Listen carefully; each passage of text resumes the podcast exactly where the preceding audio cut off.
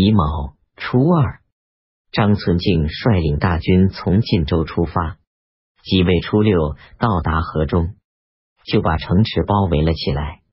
王珂处境危急，将要逃奔京师，但人心离散，恰巧浮桥坏了，流水堵塞了黄河，船行非常困难。王珂携带亲族数百人，想要乘夜上船渡河逃走。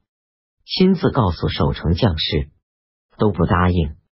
牙将刘勋说：“现在人情纷扰骚动，如果夜里出城渡河，一定争抢上船，出现混乱，一人作乱，事情就难以预料了。不如暂且向张存敬表示投诚，慢慢考虑归顺还是反抗。”王珂听从了刘训的主意。壬戌初九。王珂在城角捡起白旗，派遣使者拿着牌印向张存敬请求投降。张存敬请王珂打开城门。王珂说：“我对于朱公有家事亲义情分，请您退却，等候朱公到了，我自然把城池给予他。”张存敬依从了王珂，并且派人前去禀告朱全忠。乙丑十二日。朱全忠到达洛阳，听说王珂等他前去受降，非常欢喜，就驰往河中赴王珂之约。戊辰十五日，朱全忠到了余乡，先到王珂之父王重荣的墓前哭奠，竭尽哀痛。河中人都很喜悦。王珂想要反绑，双手牵羊出城迎接。朱全忠急忙派人阻止他，说。太师救父的恩情怎能忘记？公子您这样做，使我日后在九泉之下怎么见舅父？于是王珂以常理出城迎接朱全忠，二人握手叹息，然后并驾进城。朱全忠上表，请以张存敬为护国军留后，并将王珂全族迁往大梁。其后。朱全忠派遣王珂进京入朝，又派人在华州将他杀死。朱全忠听说妻子张夫人病危，急忙从河中向东返回。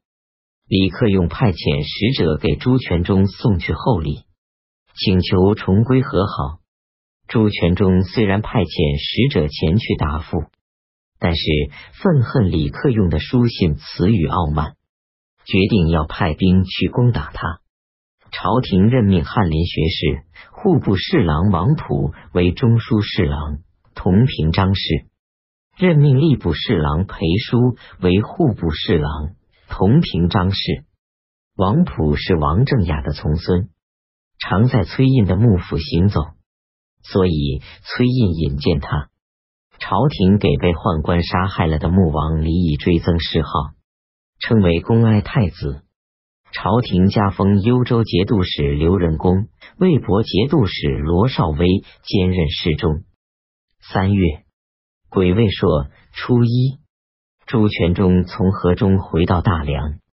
癸卯二十一日，朱全忠派遣侍书从率兵五万前去攻打李克用，从太行山进军。魏博都将张文公从磁州新口进军，葛从周率领兖州、运州军队会同承德军队从土门进军。周刺史张归厚率军从马岭进军，义武节度使王楚直率军从飞狐进军。赞为晋州刺史侯延率领磁州、齐州、晋州、绛州军队从阴地关进军。世书从入天井关，向泽州王车关进军。辛亥二十九日，沁州刺史蔡贺献城投降，河东都江盖伟向侯延投降，就令他暂为沁州刺史。壬子三十日，世书从攻克泽州，刺史李存璋弃城逃走。世书从进攻潞州，昭义节度使孟谦投降。河东驻军将领李审建、王周率领步军一万，骑兵一千，向世书从投降。史书从率领大军进赴晋阳。夏季四月乙卯初三，史书从率军出使会关，在洞窝驿扎营。周刺史张归后率领军队到达辽州。丁巳初五，辽州刺史张鄂归降，别将白凤国会同承德军队自井陉攻入，以为初期攻克承天军。与世书从的军队烽火相呼应。甲戌二十三日，唐昭宗到太庙拜谒。丁丑二十五日，大赦天下，改年号为天父。朝廷为王雅等十七家平反昭雪。当初杨复公任中尉，借用杜支使卖酒渠一年所得的利润来供给左右两军的需用。从此不再愿意归还。至此，崔胤起草赦免文告，想要才艺宦官，听任卖酒的人自己制造酒曲，只是每月交纳卖酒税。左右两军先前所造酒曲，促令减价卖掉。过了七月不能再卖。东川节度使王宗迪因为患病，请求派人替代。西川节度使王建上表，请以马步使王宗玉为留后。史书从等率领大军抵达晋阳城下，多次叫阵挑战，城内军民非常恐慌。李克用登城戒备守御，来不及喝水吃饭。当时连续下了十来天大雨，城墙多处坍塌毁坏。李克用命令随时加以垒砌修补。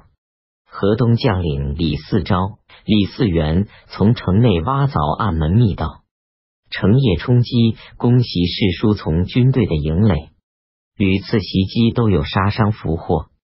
同时，李存进也在洞窝驿打败汴州军队。当时攻打晋阳的汴州军队众多，粮草供给不足，又长时间下雨，兵士患疟疾拉痢。朱全忠于是把军队召回。五月，史书从等率军由石会关返回，其他各道军队也都退师。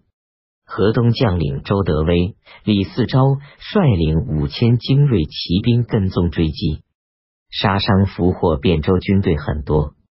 原先，汾州刺史李唐以泉州归附汴州军队，这时。李克用派遣他的部将李存审率兵攻打李唐，三天攻克汾州，逮住李唐，把他斩首。史书从经过上党，孟谦带领全族人口跟随南迁。于是朱全忠派遣丁会代守潞州，朱全忠奏请任命河中节度使，同时暗示官吏百姓，请让自己为主帅。癸卯二十二日，朝廷任命朱全忠为宣武、玄义、天平、护国四镇节度使。已有二十八日，朝廷加封镇海、镇东节度使，前为侍中。